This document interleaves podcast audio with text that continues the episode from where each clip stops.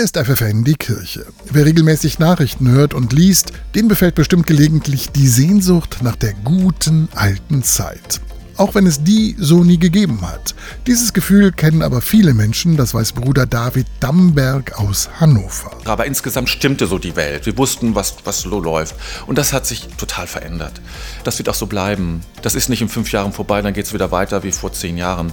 Und äh, deshalb ist es so wichtig, jetzt zu schauen, was trägt mich eigentlich, weil ich nicht damit rechnen kann, dass es in fünf Jahren einfach alles wieder vorbei ist und dann geht es wieder fröhlich weiter. Wie bleibe ich gelassen und ruhig, wenn die Welt langsam verrückt wird? Mit dieser Hat sich der Benediktiner eingehend beschäftigt, denn Krisenzeiten fordern häufig unsere ganze Aufmerksamkeit. Und dann ist es sehr wichtig, irgendwann zu sagen, Schluss jetzt, ich lenke meinen Blick ganz bewusst auf etwas anderes und lass mich nicht davon hypnotisieren. Da kann ein Spaziergang hilfreich sein, da kann ein Buch sich zur Hand nehmen hilfreich sein, sich mit Schönheit zu umgeben, schöne Dinge zu sehen, Schönheit zu empfinden, da öffnet sich im Inneren etwas. Schönheit nährt die Seele nährt unser Gemüt und gibt uns Kraft und Energie. Die Augen und Ohren komplett zu verschließen und schlechte Nachrichten zu ignorieren, ist natürlich auch keine Lösung, sagt Bruder David. Zumal es zutiefst menschlich ist, mit dem Schicksal anderer Menschen mitzufühlen oder sich beispielsweise um das Klima zu sorgen.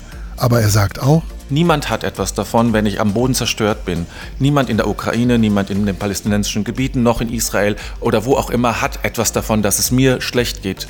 Ganz im Gegenteil, ich kann eher etwas tun, wenn ich etwas tun möchte, wenn ich die innere Kraft habe. Denn im eigenen direkten Umfeld aktiv zu werden, das hilft am besten gegen das Gefühl von Ohnmacht, sagt der Benediktiner. Jetzt in dieser Zeit auch so ein Leuchtfeuer zu sein in dieser Gesellschaft, wo man etwas hineingibt, wo man Energie hat, die man hineingeben kann in diese Gesellschaft, das kann, glaube ich, durchaus etwas, etwas bringen, ja.